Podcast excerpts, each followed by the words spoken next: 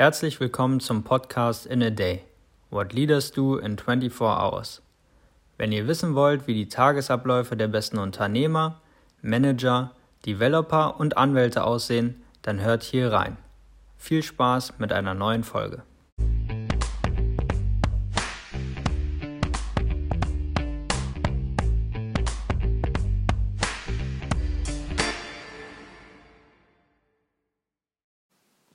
Herzlich willkommen zu einer neuen Folge des In a Day Podcast. Schön, dass du heute wieder dabei bist. Ich freue mich auch, dass Josef heute bei uns ist und er wird uns viel über seinen persönlichen Werdegang und seine aktuelle Position erklären. Guten Morgen, Josef. Hallo Timo, freut mich auch. Josef, was treibt dich gerade um? Was machst du gerade? Ja, ich bin Josef ähm, und als richtiger Josef kommt man nun mal aus einem kleinen ja, Dorf im tiefsten Oberbayern am Chiemsee und äh, seit zwei Jahren bin ich nun äh, Geschäftsführer und Mitgründer von Limehome. Limehome ist ein, wir sagen so schön, radikal technologiebasiertes Hotelkonzept und wir wollen und machen auch schon Reisen und Übernachtungen für jedermann gemütlicher, einfacher und auch erschwinglicher. Ja, und in den letzten zwei Jahren sind wir nun auch schon an 60 Standorte gewachsen und betreiben dort quasi personallose Hotelbetriebe in einer Form von ja, voll ausgestatteten Design-Apartments.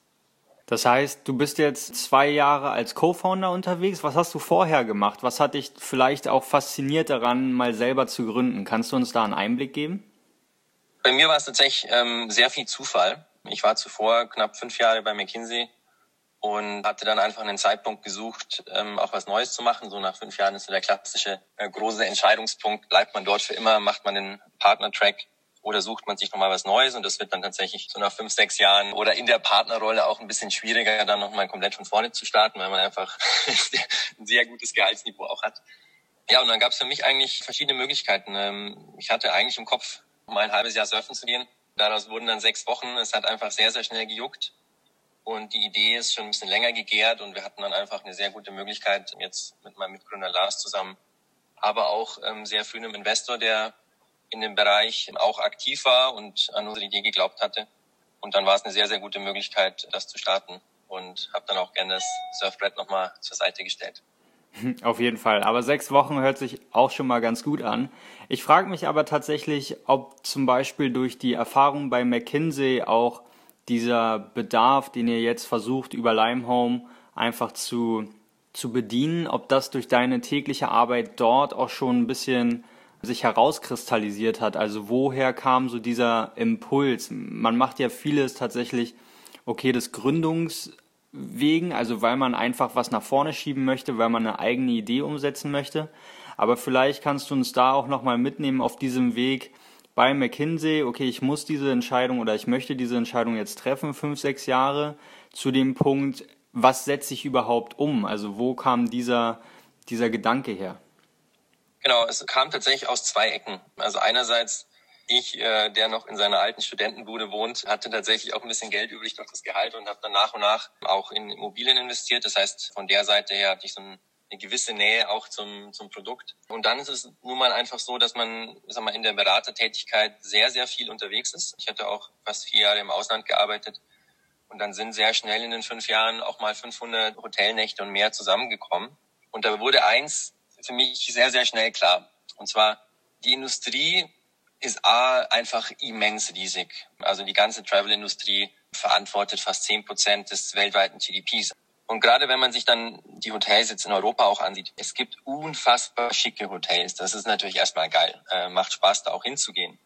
Am Ende kann sich aber genau die fast niemand leisten. Und wenn man sich jetzt mal den Großteil des Marktes ansieht und ich denke, du bist auch sicher mal in kleinere B, C-Städte gereist, an irgendeinem Dienstag spontan oder gerade auch Familien werden es sehr, sehr stark kennen. Wenn man mal nach, ähm, so schön es auch ist, nach Augsburg muss, man wird dort wenige sehr gute Hotels finden, ähm, in einem Preisbereich von 100 Euro. Es ist tatsächlich noch eine Stufe extremer aus unserer Sicht. Die Industrie ist fast so getrieben, dass im Massenmarkt der Gast eigentlich schon zufrieden ist, wenn ihn nicht irgendwie massiv etwas gestört hat. Er musste nicht ewig warten, ist nicht irgendwie schief gegangen, er hat die Rechnung bekommen. Und das war tatsächlich was, was wir ändern wollten. Das haben wir halt über die Zeit selbst erlebt, haben auch sehr schnell die Potenziale gesehen, die man optimieren kann, gerade um eine digitale Gastreise.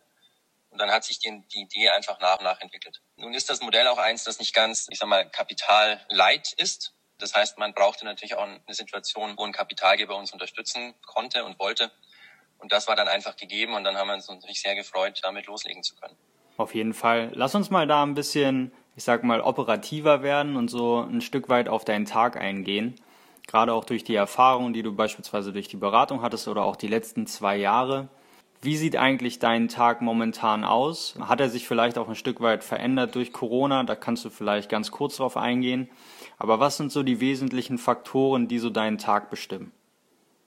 Es hat sich tatsächlich verändert, jetzt auch durch Corona. Vor allem die Lockdown-Phase war natürlich dann schon nochmal mental ein bisschen belastend.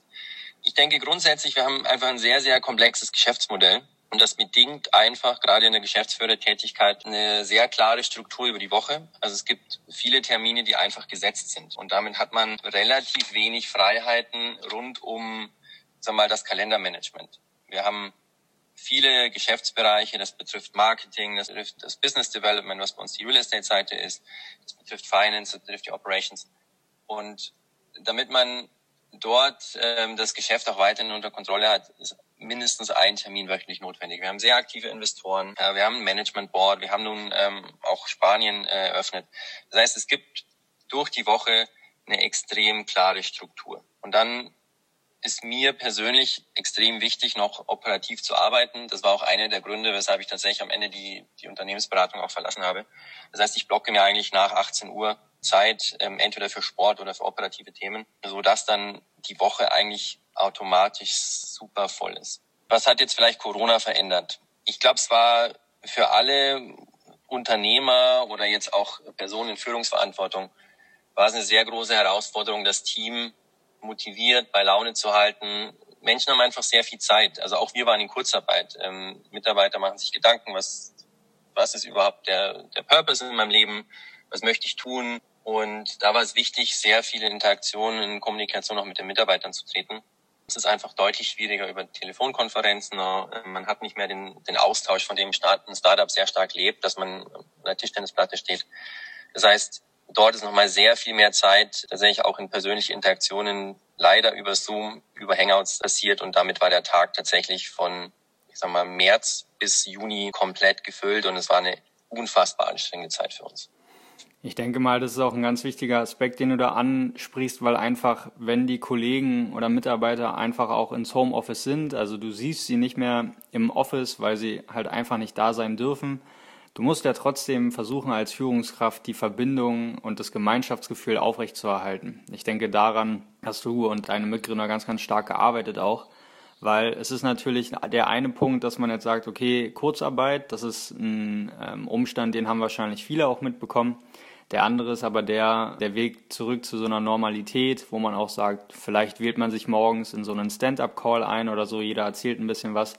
Da gibt es ja viele Maßnahmen. Ja. Aber ich hm, kann es nachempfinden, wenn der Kalender schon durch fixe Termine geblockt ist, das dann noch zusätzlich zu machen. Und dann hast du einen wichtigen Aspekt angesprochen, da würde ich gerne drauf eingehen, nämlich vielleicht auch ein bisschen Sport am Abend zu machen, also diesen Ausgleich für dich selber herzustellen. Ähm, wie machst du das? Äh, ist das für dich eine Sache, die du täglich machen möchtest oder vielleicht auch musst? Oder sind das einfach Sachen, die du aus der Vergangenheit mit rübergenommen hast, weil du dann weißt, da bist du mental wieder richtig frisch und kannst den nächsten Tag angehen? Genau, also bei mir ist tatsächlich was, ich brauche das für mein sowohl körperliches, aber vor allem auch mentales Wohlbefinden. Also ohne jetzt erstmal konkret auf die Frage einzugehen. Ich habe selbst sag mal, eine Historie als, als Sportler, viele Jahre Zehnkampf gemacht, dann ist man einfach, sag mal, der Körper ist einfach daran angepasst, sich ein bisschen zu bewegen. Und ich glaube, der zweite Punkt, der der bei mir sehr stark zutrifft. Ich bin jemand, der gerade persönliche Probleme mitnimmt. Es fällt mir auch nicht allzu einfach abzuschalten. Das heißt, ähm, wenn jetzt größere Themen in der Firma auf der Platte sind, ich nehme die auch in die Freizeit mit. Und ich habe einfach über die Jahre festgestellt, der Weg, der am besten funktioniert, um für zwei Stunden oder vielleicht auch am Wochenende oder vielleicht auch mal eine Woche irgendwie wegzugehen, für mich funktioniert, um komplett den Kopf frei zu bekommen, ist einfach Sport und ich power mich da komplett aus. Wenn es sein muss, auch mal eine Stunde rudern, dann denkt man an nichts, dann brennt alles. es gibt, glaube ich, nichts Schlimmeres, nichts Schmerzhafteres als Rudern. Das macht den Kopf einfach unfassbar frei.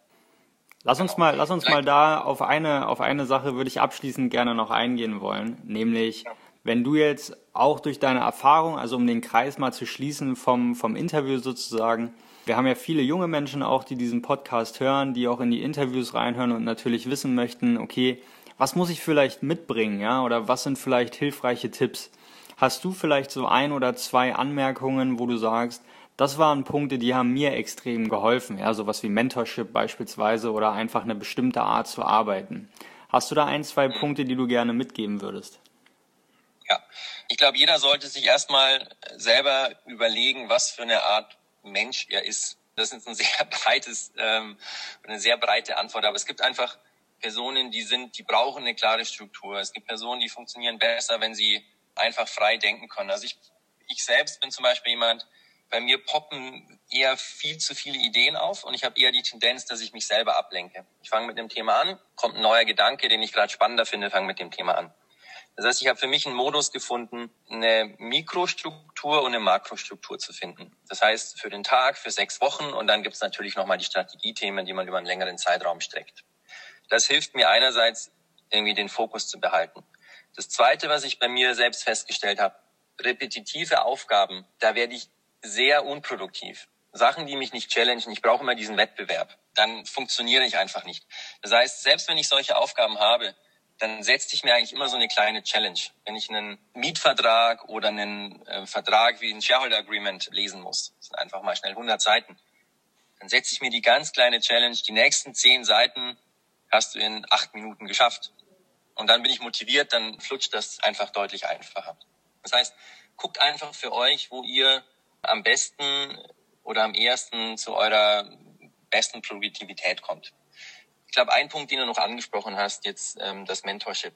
Das musste ich auch lernen. Ich glaube, auch da so ein bisschen eine Tendenz, dass ich denke, es ist, man kann es selbst immer einfacher lösen oder schneller lösen. Es ist in der Tat so in der Rolle, jetzt gerade als ähm, Geschäftsführer und wir sind mittlerweile auch fast über 100 Leute. Es gibt keinen mehr oder es gibt nur noch sehr wenige, die einem wirkliches Feedback geben. Man denkt das zwar immer, aber am Ende jedes Feedback, das man bekommt, ist zu einer gewissen Art und Weise auch verzerrt. Jeder versucht sich entsprechend auch irgendwie zu positionieren oder Sachen schön zu färben. Das heißt, es ist gerade in der Rolle sehr schnell, sehr wichtig, einen guten, erfahrenen Mentor zu haben, der die Situation auch schon selbst erlebt hat. Dann, Josef, danke ich dir für deine Einblicke und für die Darstellung deines Tagesablaufes. Wir wünschen dir weiterhin viel Erfolg, Limehome natürlich auch und ja, bis dahin, mach's gut. Vielen Dank, Timo. Tschüss.